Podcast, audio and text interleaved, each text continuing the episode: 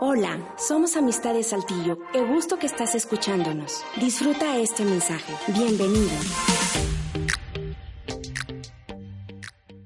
Y, yo quiero hablarles del el libro de Ruth, que está lleno de enseñanzas, pero a la predicación eh, le he puesto redención y refugio, porque son dos cosas de las que nos habla Ruth en esta historia tan, tan, tan fascinante. Es una historia preciosa en la Biblia y, les quiero dar un poquito del contexto antes de orar y comenzar. El libro de Ruth fue escrito en la época de los jueces. Si ustedes han leído, yo les recomiendo que si no lo has leído, lo leas. Si ya lo leíste, vuélvelo a leer. Son cuatro capítulos, está súper cortito. Y fue escrita en el, en el tiempo de los jueces. La Biblia dice que en el tiempo de los jueces, cada quien hacía lo que bien le parecía. No tenían rey, entonces cada quien hacía lo que bien le parecía. Era, era un tiempo eh, en donde el pueblo pasaba, el pueblo de Dios, Israel, pasaba por este ciclo en donde buscaban a Dios, les iba bien, se olvidaban de Él, les comenzaba a ir súper mal, volvían a Dios y otra vez lo mismo, y así estaban y quejándose todo el tiempo. Dios levantaba jueces, pero ellos querían entonces un rey, y, y esta era la situación en donde estaba, estaba en ese tiempo el pueblo de Dios. Y el libro de Ruth comienza hablando acerca de una hambruna, de un tiempo de escasez de comida. Y generalmente eso pasaba precisamente porque Dios quería a ver si con el hambre, a ver si con la crisis, volteaban sus ojos a Él. Y vamos a ver lo que pasa en esta historia. Así que les animo a que abran sus Biblias ahí en el libro de Ruth y si me acompañan, vamos a orar antes de comenzar.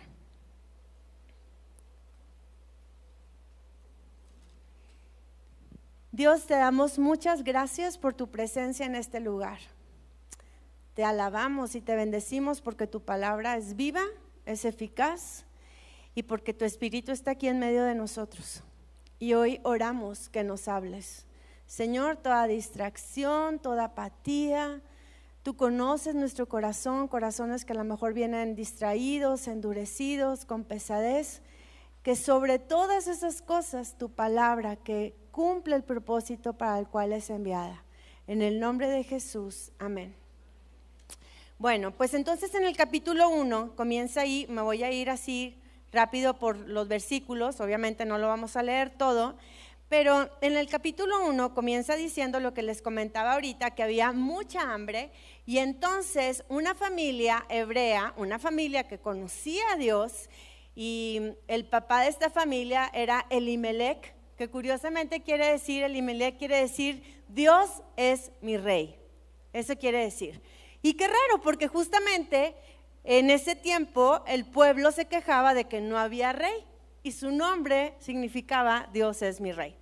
Entonces Elimelech toma a Noemí, su mujer, y se entera que en Moab em, iba a poder vivir mejor porque ahí no había hambre.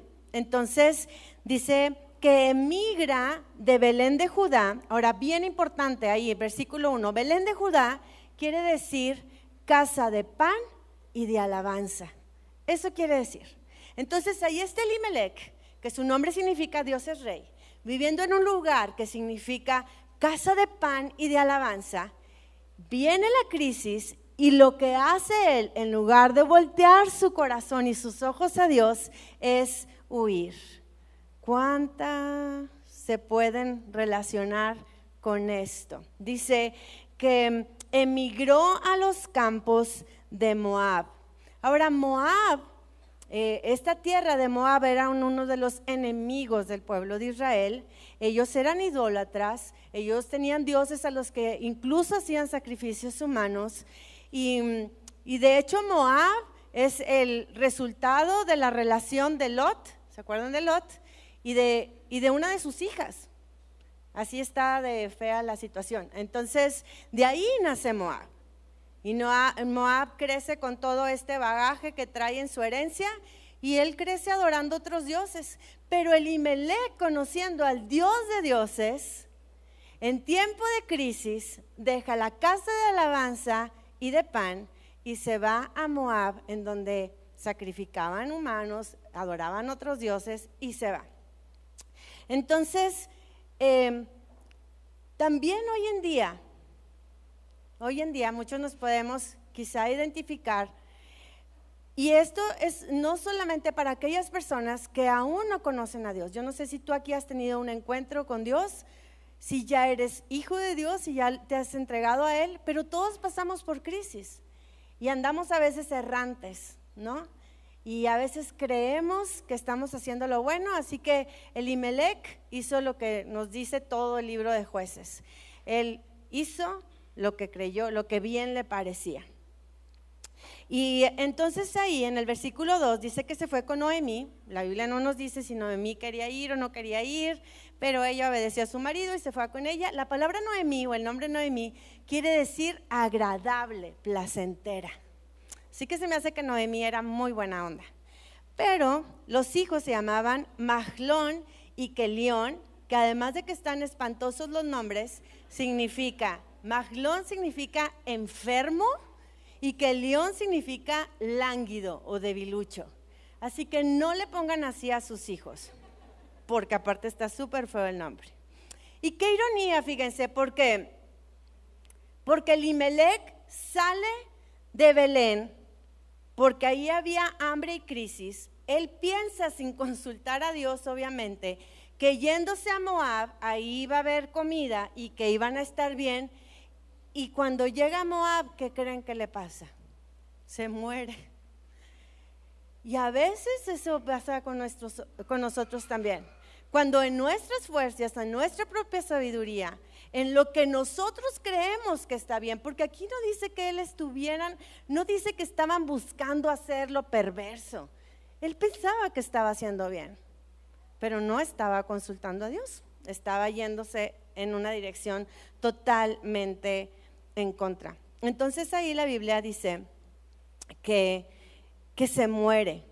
Pero antes de eso, perdón, en el versículo 3 dice, murió Elimelech, marido de Noemí, y ella se quedó sola con sus dos hijos, estos dos hijos de nombre tan feo.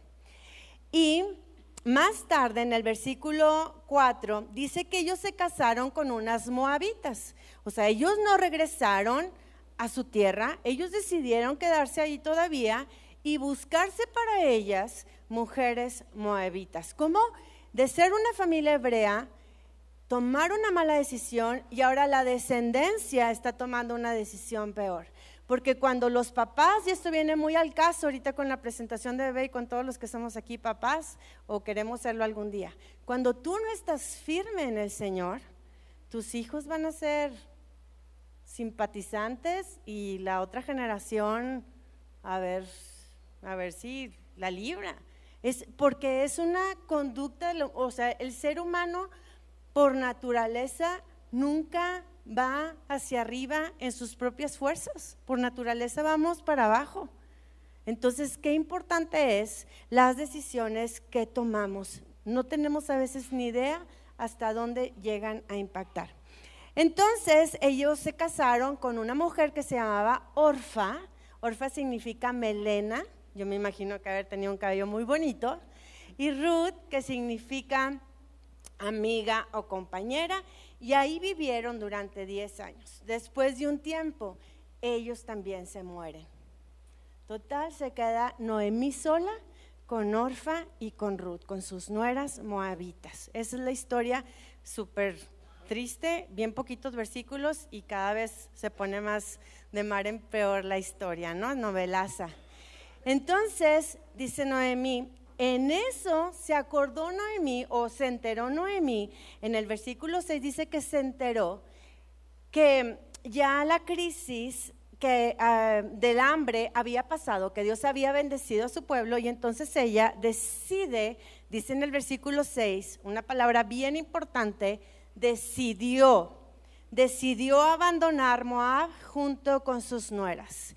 Y esto es algo que tenemos que como meditar y, masticar la importancia de las decisiones. Y entonces, en medio de la crisis, ella les dice, me voy a regresar a mi tierra, pero le dice a sus nueras, no se regresen conmigo. Pero las suegras, las nueras la amaban muchísimo y se pusieron a llorar y las dos en el versículo 10 del capítulo 1 dice, no, no, no, nosotros queremos ir contigo llorando. Y entonces eh, Noemí les decía, no, no se vengan conmigo porque yo como, o sea, no voy, ni modo que me case ahorita y aunque me casara y tuviera hijo, ¿a poco se van a esperar a que mis hijos crezcan para volverse a casar?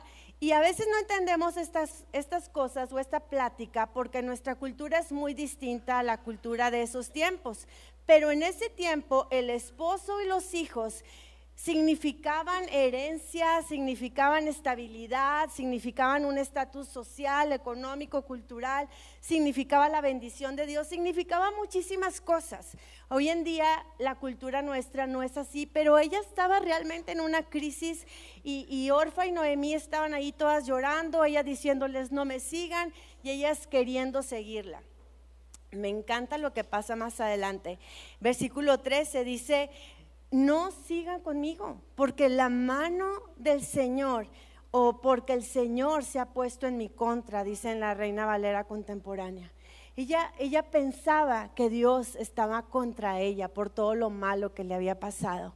Y a veces nos quejamos de ciertas circunstancias cuando nosotros solos nos metimos ahí, ¿verdad? Pero bueno, esta era la teología un poco errónea que tenía Ruth, digo, perdón, Noemí en ese momento.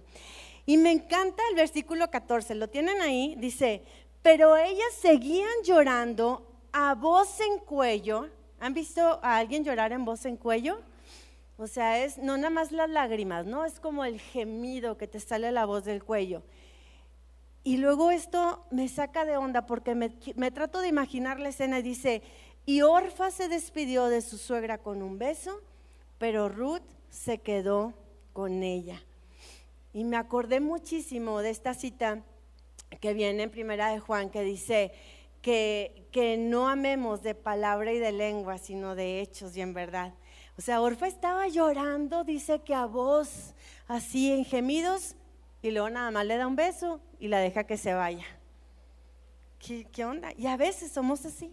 Nos queremos acercar a Dios y venimos y le decimos, Señor, ayúdame en mi crisis, ayúdame a cambiar, ayúdame a volver mis ojos a ti, bendíceme, o a lo mejor no estás en crisis, pero llegas con Señor, bendíceme, pero tomas decisiones que tú crees que son buenas, tomas decisiones sin consultar a Dios, tomas decisiones creyendo que tú puedes salvarte, librarte, bendecirte a ti mismo, y, y vemos que no es así.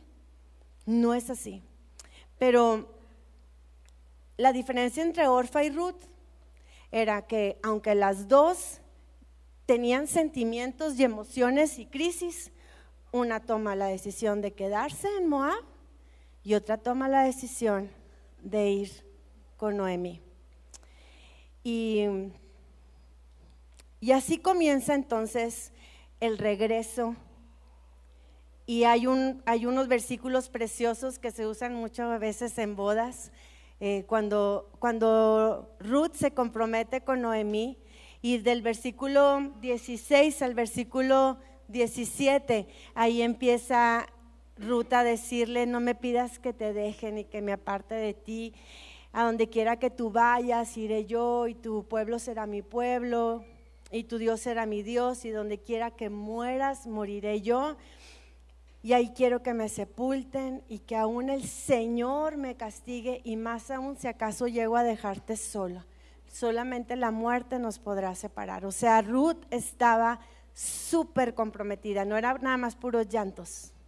A veces en las emociones, no, yo, yo, yo, o lloramos y nos emocionamos, pero a la hora de los trancazos, ¿qué hacemos? Ella estaba comprometida en su corazón. Y dice el versículo 18, que como Noemí vio que Ruth estaba resuelta, ya decidida a ir con ella, pues ya no le dijo nada y se fue. Total, llega Noemí, Mara, imagínense, perdón, Noemí y Ruth de regreso a su pueblo, a Belén, y van regresando y todos la empiezan a ver, wow, miren, es Noemí, viene de regreso y viene con, ¿quién es? Ah, es, es la moabita, la extranjera, su nuera, Ruth. Y la ven llegar y entonces Noemí les dice, ya no me llamen agradable, ya no me digan Noemí, ahora llámenme vieja amargada, ahora llámenme Mara. Mara quiere decir eso, amarga, amargada. Ya no me digan placentera, ahora díganme amargada. Y ciertamente grande es la amargura que me ha hecho vivir el Todopoderoso. Ahí viene en el versículo 20. Así es como, como llega ella de regreso. Y mira lo que dice el versículo 21. Yo me fui de aquí con las manos vacías, perdón, llenas, pero ahora regreso con las manos vacías. Yo te quiero decir que en toda esta historia Dios siempre estuvo en control. Yo te quiero decir que en esta historia Dios nunca dejó de cumplir su propósito en todo esto. Y aún en medio de la desobediencia y de las malas decisiones, Dios estaba ahí mostrando su presencia y su gracia y su misericordia. Y muchas veces tus decisiones o nuestras malas decisiones o el vivir una vida sin Dios nos lleva a creer que tenemos manos llenas, pero sabes, Dios a veces nos quiere vaciar las manos porque así es como venimos delante de Él y Él quiere llenar nuestras manos de nuevo. ¿Sí? ¿Llegará Él en bancarrota? ¿Llegará Él sin nada? Cuando tú dices, yo creí que tenía mis manos llenas, pues llenas de qué? Dios a veces quiere vaciarnos para que lleguemos y decir, ahora vengo con mis manos vacías. Y ahí Dios empieza a manifestar aún más Así, cuando llegas con manos vacías, cuando traes tu agenda, tus planes, tu rollo, tus credenciales, ahí Dios no te puede llenar. Ya vienes bien lleno de ti.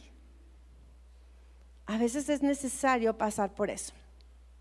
Bueno, pues así fue como llega. Y yo te quiero decir, antes de iniciar el capítulo 2, que las crisis son temporales que Dios está en control y que las crisis son temporales y que Dios tiene un propósito en medio de las crisis. Amén. Capítulo 2.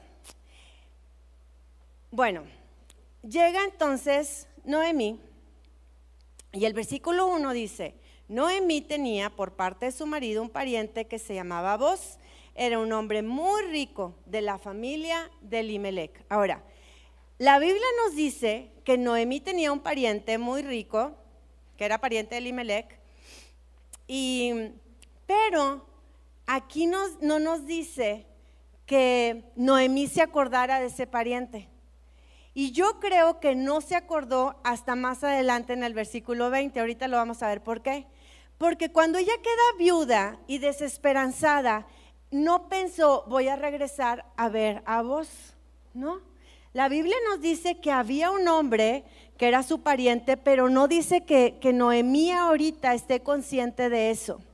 Y sabes que las crisis y el pecado y las malas decisiones muchas veces te van a confundirte y a cegarte tanto que se te olvida que en medio de las crisis y de las malas decisiones siempre Dios tiene una esperanza. Vos era la esperanza, vos era, y, los grandes predicadores como Spurgeon mencionan que vos es un tipo, una tipología de Jesús en este libro de Ruth. Vos era la esperanza. ¿Sabes algo bien extraño de vos o bien interesante? Vos era hijo de Raab la prostituta, ¿sabes? Vos era hijo de Raab la prostituta. Y y vamos a seguir viendo la historia porque esto se pone más interesante. Entonces, la Biblia nos dice que vos era un pariente lejano de Noemí, pero no dice, aún, todavía no dice eso, que Noemí se acordara de él o no lo tenía presente. Pero un día, en el versículo 2, dice, Ruth le dijo a Noemí, déjame ir a los campos a recoger espigas, iré detrás de alguien que bondadosamente me deje recogerlas. Hagan de cuenta, en Deuteronomio, se lo pueden leer después, en Deuteronomio nos dice que ellos tenían un plan de asistencia social. Así era en la cultura en ese tiempo. Las personas iban recogiendo espigas, como no había máquinas, todo se hacía manualmente, siempre iban dejando atrás cosas que no alcanzaban a recoger y esas espigas las venían a recoger viudas, pobres, etcétera, como su plan de beneficencia social. Entonces Ruth llega a los campos, a este campo en particular, y a recoger, pues, lo que le vaya sobrando al criado que va enfrente, pues a recoger eso. Y ahí está Ruth trabajando arduamente por ella y por su suegra y eh, en el capítulo 2 nos dice que Ruth estaba súper cansada. Versículo 7 dice, bueno, llega vos, que es el dueño del campo, ella sin saber, esto no fue planeado por nadie humano, Dios tenía un plan, pero Ruth llegó a un campo y no sabía que era vos, Noemí ni siquiera estamos muy seguros que se acordara de vos, pero llega Ruth a ese campo y entonces eh, eh, vos le pregunta a todos los segadores, ¿quién es ella? ¿Quién es ella? Y el mayordomo le responde en el versículo 6, es la moabita que volvió con Noemí de los campos de Moab. Nos pidió que la dejáramos ir tras los segadores y recoger lo que se va dejando entre las gavillas.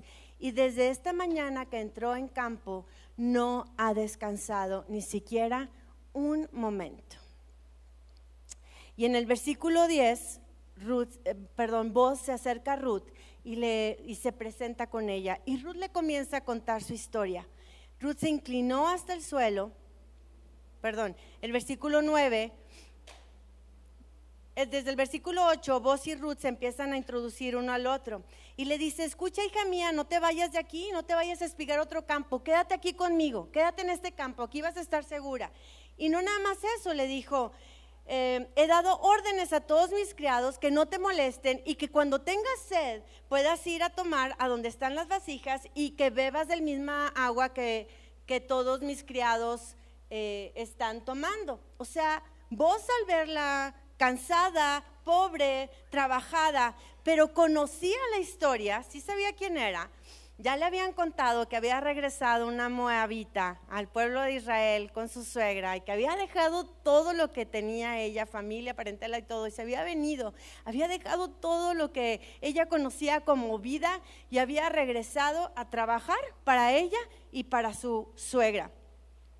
Y vos la trata amablemente y la trata con bondad. ¿No es esto una eh, semejanza a Dios cuando nos ve, a Jesús cuando nos ve pobres, afligidos, cansados, inciertos, pero Dios está ahí. Dios está ahí mostrando su bondad, su amabilidad y le derrama de su gracia. Y mira lo que pasa en el versículo 10. Ruth comienza a contarle toda su historia y luego dice que se inclina hasta el suelo, en el versículo 10, en señal de respeto, y le dice, ¿cómo me tratas con tanta bondad y con tanto interés si soy una extranjera? ¿Cómo me tratas con tanta bondad si soy una extranjera? No me lo merezco. Y me acuerdo de Efesios, que dice que ya no somos más extranjeros ni advenedizos cuando venimos a la familia de Dios. Y Él nos trata con gracia. La semana pasada estuvimos hablando acerca de gracia. Es algo que no nos merecemos, es una bondad y un favor que no nos merecemos. Ruth decía, ¿qué he hecho yo para que me trates bien? ¿Qué he hecho yo para que me dejes tomar del agua que toman tus empleados, tus criados? Me acuerdo también un poquito de la historia del hijo pródigo, ¿no?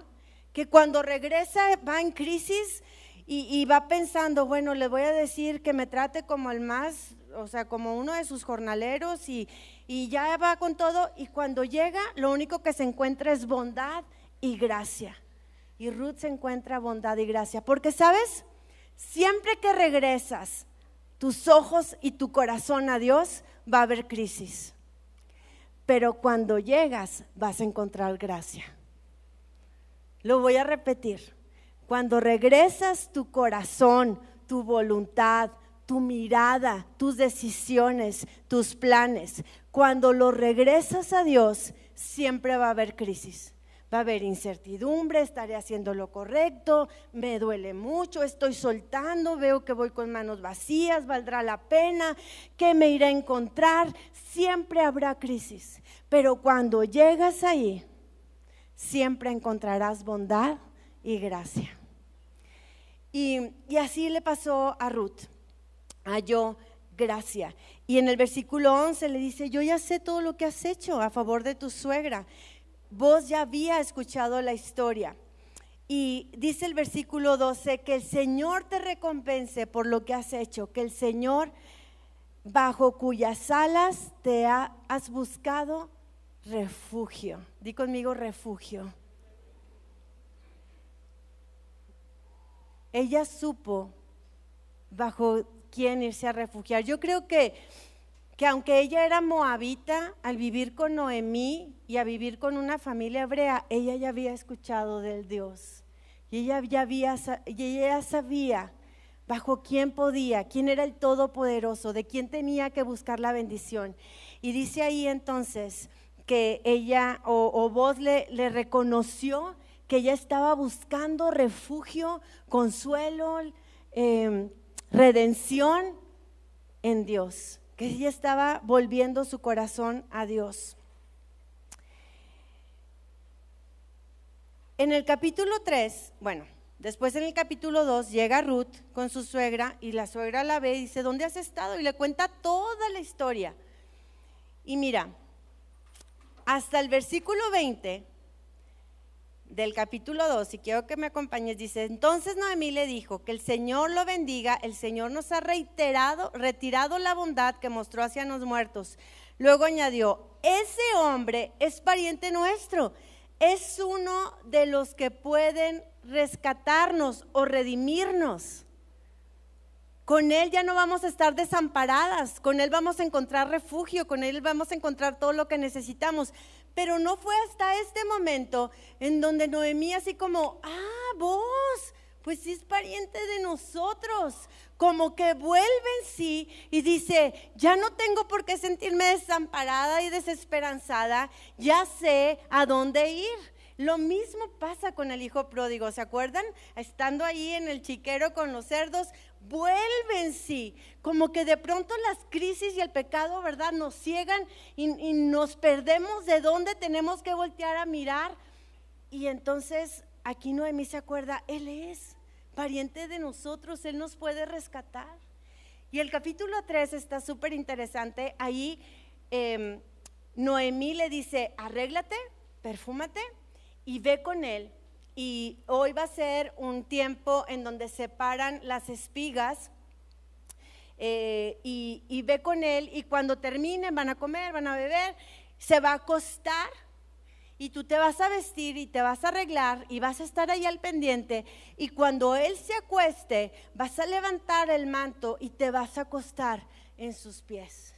Muchas veces esta historia se ha como malinterpretado pensando como que ella fue y se acostó con él y se le ofreció.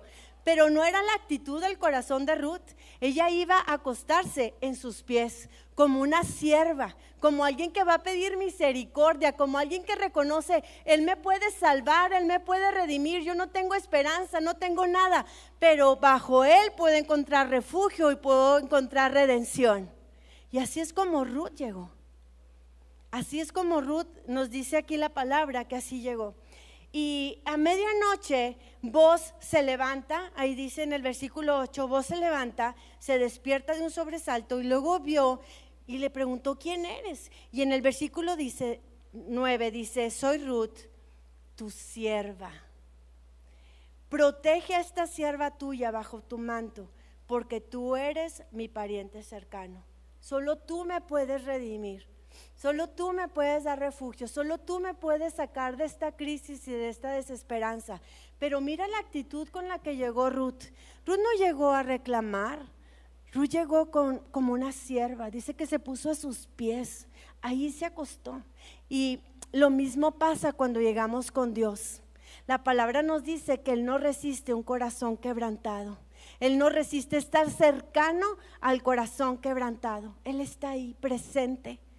Si nosotros llegamos con humildad, con, con la certidumbre de que no tenemos nada que ofrecerle en medio de nuestras crisis, nos podemos encontrar con un Dios de bondad. Y mira qué hermoso le responde vos. Em, dice vos, eh, no te preocupes, versículo 11, yo haré contigo lo que tú me digas, pues toda la gente de mi pueblo sabe que eres una mujer ejemplar.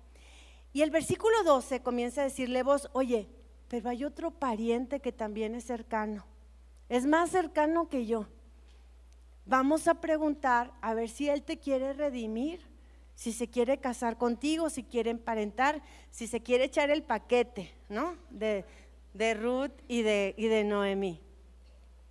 Y si no, yo te voy a redimir. Entonces llega Ruth y, le cuenta toda esta historia a Noemí. Esa noche Ruth duerme en los pies de vos. Se levanta Ruth esa mañana, se regresa a casa y cuando llega le dicen a mí, ¿qué pasó? Cuéntame qué pasó. Y entonces Ruth le empieza a decir todo lo que había pasado y le dijo que esperara un poco para resolver ese asunto. Y Noemí le dijo, yo te aseguro, mira lo que dice el versículo 18 del capítulo 3, que vos no descansará hasta dejarlo arreglado. ¿Se acuerdan la semana pasada? Los que no estuvieron pueden escuchar después la prédica y meditar un poco acerca de lo que es la gracia. La gracia es algo que Dios extiende, pero no es algo que nos da solamente cuando nosotros lo pedimos. Sabes que a veces ni siquiera nos damos cuenta de cuánta gracia necesitamos. O sea, su gracia nos hace actuar a favor de reconocerlo a Él. No sé si me estoy explicando. Somos tan pecaminosos y estamos tan necesitados de Dios que ni, nos, ni cuenta nos damos. ¿Sí me explico? A ese grado de, de maldad y de, de nuestra naturaleza pecaminosa llega. Necesitamos su gracia, incluso para voltear a verlo a Él. Pero hay una cosa que me encanta aquí que la relacionó con Dios. Noemí le dice, no te apures Ruth, vos no va a descansar hasta arreglar este asunto. Yo no sé cuánto tiempo te ha esperado a ti Dios, pero conmigo tuvo mucha paciencia. Y una cosa estoy segura, Él no descansa. Él no descansa hasta que sus hijos vuelven a casa. Él no descansa cuando nos ve en crisis y cuando nos ve en desesperanza. Él tiene sus ojos ahí esperando el momento para intervenir y aventar su mano y sacarnos del lugar donde estamos y redimirnos. Cuando llegamos a sus pies con manos vacías, con un corazón rendido y le decimos, te necesito, te necesito, ahí está el Señor. Y Él no descansa. Y lo mismo hizo vos. Total, Vos va con este pariente más cercano, ese es el capítulo 4, se los resumo muy rápidamente, junta a varios ancianos y le dice, oye, mira, tú eres pariente más cercano, pues está Noemi Ruth, este, ¿quieres, em, em, eh, ¿tú quieres redimirla? Sí, yo redimo sus tierras, yo quiero sus tierras. Bueno, van las tierras, pero también te tienes que casar con Ruth. Ah, no, porque ahí no. Ah, perfecto, entonces tú no la redimes, no. Ok, la voy a redimir yo. Muy bien, se quitan el zapato porque así se los contratos antes. De verdad está en la Biblia, aunque no me crean, no me, no me queden viendo así, así firmaban sus, sus arreglos. Y todos los ancianos ahí presentes dijeron, ¿estás de acuerdo? Sí, sí estoy de acuerdo, muy bien. Bueno, pues así quedó.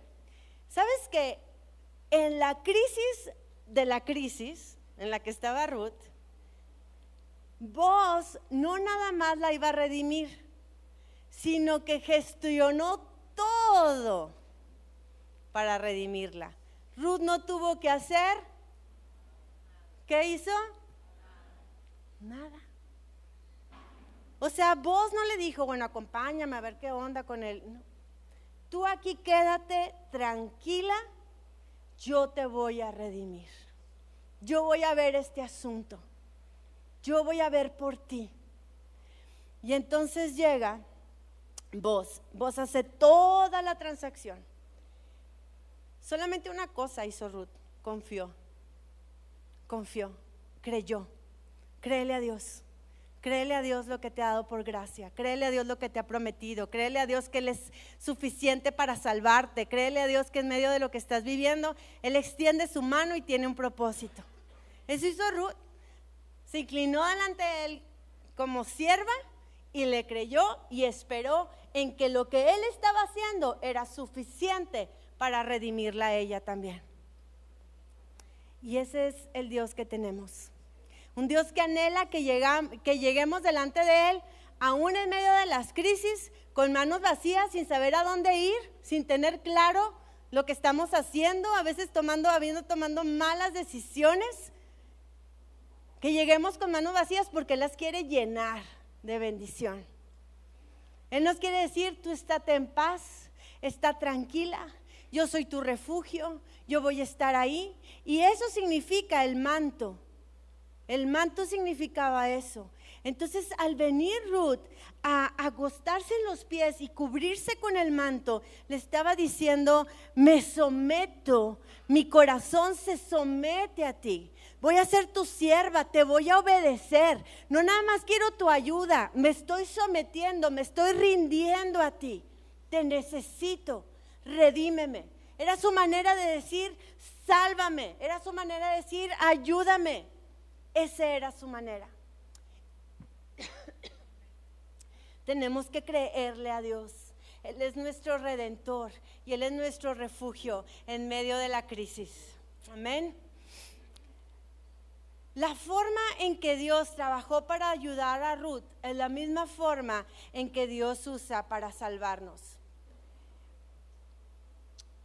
Número uno, como Ruth, Tú y yo no tenemos nada que ofrecerle a Jesús, excepto nuestro pecado. Somos extranjeros, no tenemos nada que ofrecerle. Dos, Jesús nos vio en nuestro pecado y se acercó a nosotros. Vos se acercó a Ruth. Él no tenía por qué hacerlo, era el Señor de todo ese lugar. Y se acercó con alguien que ni era su criada. Él se acerca a nosotros, Él hace la primera movida.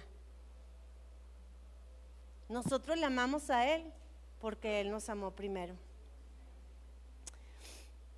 Número tres, fue más allá de la ley y actuó con gracia para redimir a Ruth. Tú no ves a Ruth negociando, vos hizo todo y actuó con gracia. Yo creo que en algún momento Raab, la mamá de vos, le contó la historia. Fíjate que yo era prostituta, pero tuvieron misericordia de mí. Y de esa misma gracia que la mamá había recibido, vos había aprendido, sabía lo que significaba la gracia y la misericordia. Y bueno, Él hizo todo. Así también Dios arregla todo para y por nosotros. Él cumple todo el trámite, todo lo que estaba contrario a nosotros, Él lo clava en una cruz.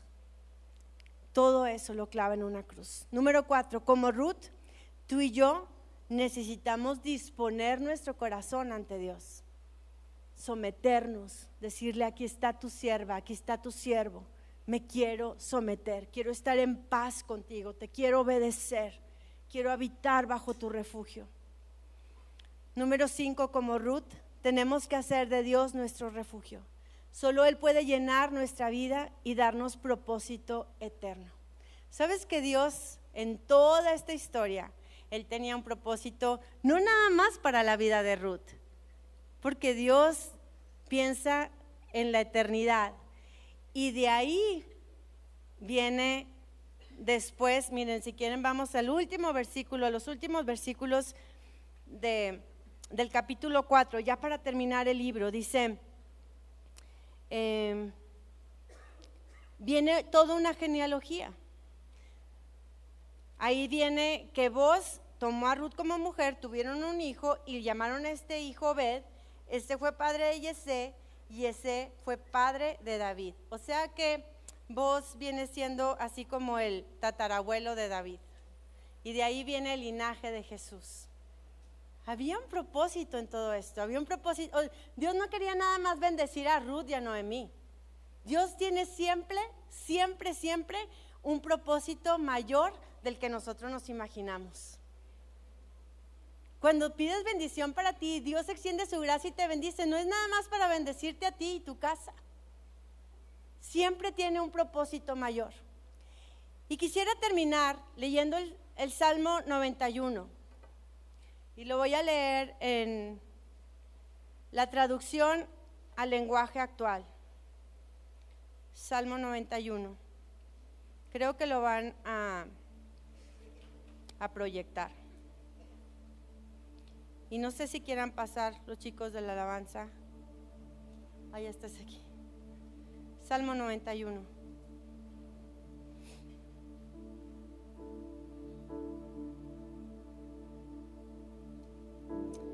Te lo voy a leer en esta, en esta versión. Y yo me imagino, este es David escribiendo este salmo, pero esta es una, esta es una invitación y es una declaración de todos aquellos que han conocido el Dios de nuestro refugio. Mira lo que dice, vivamos bajo el cuidado del Dios Altísimo. Pasemos la noche bajo la protección del Dios Todopoderoso. Él es nuestro refugio, el Dios que nos da fuerza, el Dios en quien confiamos. Solo Él puede librarnos de los peligros ocultos y de las enfermedades mortales. Solo bajo su protección podemos vivir tranquilos. Si alguien está en crisis, intranquilo, pues Él nunca deja de cuidarnos. Versículo 5, ni de día ni de noche tendremos que preocuparnos de estar en peligro de muerte. Ni en las sombras de la noche, ni a plena luz del día nos caerá desgracia alguna. ¿No se emocionan? Versículo 7, tal, vez a nuestra izquierda veamos caer miles de muertos, tal vez a nuestra derecha veamos caer diez mil más, pero a nosotros nada nos pasará. Con nuestros propios ojos veremos cómo los malvados reciben su merecido. Mira lo que dice, el Dios altísimo es nuestro refugio y nuestra protección.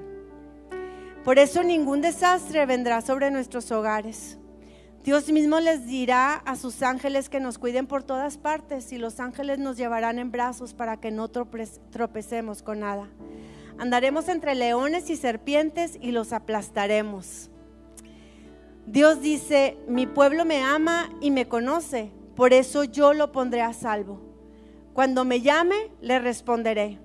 Y estaré con él en su angustia, lo libraré y lo llenaré de honores le daré muchos años de vida y lo haré gozar de mi salvación. Dios nos salva, nos redime, nos protege, nos ayuda, nos llena de esperanza cuando nosotros nos sometemos, cuando nosotros nos escondemos debajo de esas alas del Altísimo, debajo de esa sombra del Omnipotente, cuando nosotros venimos a Él diciéndole, ¿Por qué tienes tanta misericordia si soy extranjera, si no me lo merezco? Pero reconozco que tú eres bueno y que fuera de ti no puedo encontrar nada más. Y entonces Dios voltea y Él se acerca y no descansa, no descansa hasta vernos que regresamos a casa, hasta vernos otra vez con las manos llenas, porque nos ama, porque nos ama mucho. ¿Por qué no nos ponemos de pie ahí donde estamos?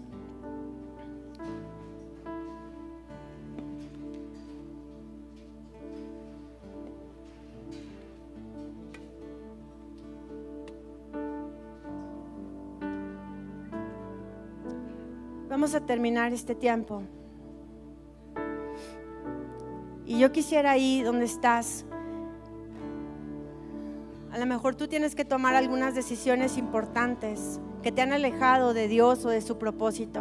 A lo mejor en realidad nunca te has encontrado con Dios y necesitas salvación para tu alma. Solamente Cristo te puede redimir, solamente Dios nos puede salvar, solamente Él es nuestra esperanza y nuestro refugio. Y en Él tenemos todo lo que necesitamos. En Él tenemos todo lo que necesitamos. Él está aquí con nosotros y su palabra es verdad. Hay dos cosas, nos dice el libro de Hebreos, por las que Él no miente. su palabra, sus promesas y su nombre, que es su carácter y su esencia. Eso nunca cambia. Él es fiel a lo que Él ha hablado. Y Él dice que Él estará con nosotros todos los días hasta el fin del mundo. Él dice que veremos caer a nuestro lado, a nuestros lados a muchos, pero que a nosotros no nos va a llegar si estamos debajo de Él, si estamos ahí a sus pies con su manto cubriéndonos como lo hizo Ruth. ¿No lo merecemos? No, claro que no. Esto es gracia. Y hoy celebramos tu gracia, Señor. Porque ahí donde estás no levantas tus manos. No, no, no nos podemos ahorita acostar en los pies bajo ningún manto físicamente, pero nos podemos rendir hoy. Así que te invito que, que te rindas ahí donde estás y le digas, aquí estoy, soy tu siervo, soy tu sierva, vengo con manos vacías y te necesito. Líbrame, solo tú puedes redimirme. Solo tú puedes salvarme, solo tú puedes ayudarme, solo tú puedes traer esperanza a mi vida. Te necesitamos. Mira tu iglesia, Señor. Mira hoy a tu iglesia, cómo te necesitamos. No lo merecemos, Señor, pero gracias, gracias, gracias, que por tu sacrificio en la cruz, por esa obra, por ese amor, por esa sangre que sigue hoy fresca para limpiarnos y redimirnos y acercarnos a ti. Hoy podemos decir, hoy podemos decir que estamos en paz contigo, que tú eres nuestro redentor y que tú eres nuestro refugio. Gracias Señor. Esperamos que haya sido tan bendecido como nosotros. Recuerda que puedes escuchar nuestros mensajes en Spotify y YouTube.